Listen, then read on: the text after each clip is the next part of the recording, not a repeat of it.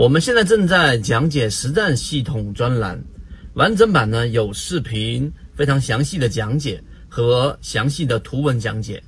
帮大家建立一个完整的交易系统。所以，如果你想进一步的系统的去建立自己的交易系统的话，可以拿出手机，可以直接在缠论专辑的简介找到我。谈论的角度，为什么均线是具有它的实战意义的？就是我们要首先要判断不同的走势。市场三个不同的走势一定要有非常清晰的划分，那就是三种不同的走势：一种是上涨，一种是下跌，一种是我们说的盘整。那上涨的这种走势怎么判断呢？高低点不断的上移，下跌的这种走势。高低点不断的下移，对吧？高点比前一个高点更低，低点比前一个低点更低，就是下跌趋势、下跌走势，这非常好理解。而对于盘整，那高点比前面一个高点更高，但低点呢却比前面那个低点更低啊，或者是其他的组合，只要是不符合上涨跟下跌走势的，都属于盘整。好，这是第一点。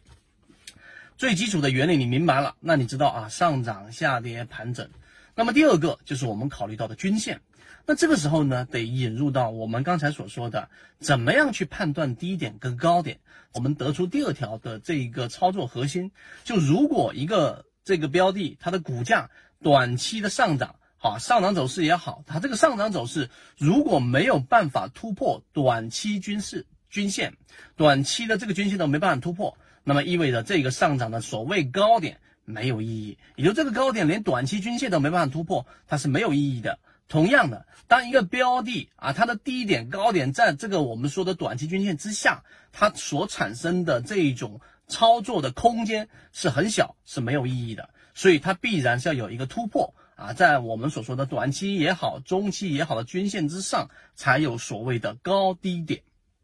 这是第二点。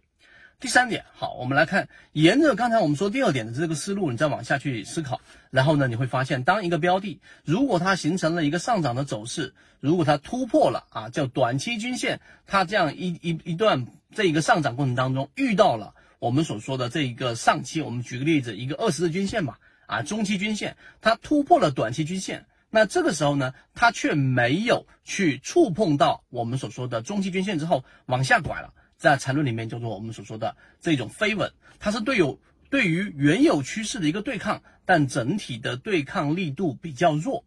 第二个，当它这个突破短期均线之后，接触到了中期均线有粘合了，那这个时候呢，就是我们所说的纯稳。它相比于前者，它的对抗力度更大。那这个时候呢，它是一种力量的体现。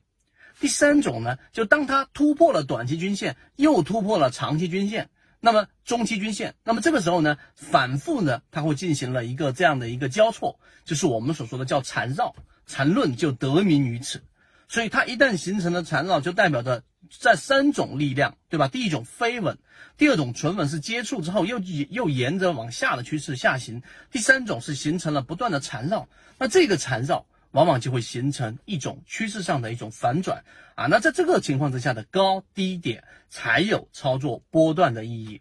是不是有一点点和原有的这种模糊的对于均线的操作系统的金叉死叉这种概念不一样的清晰定义？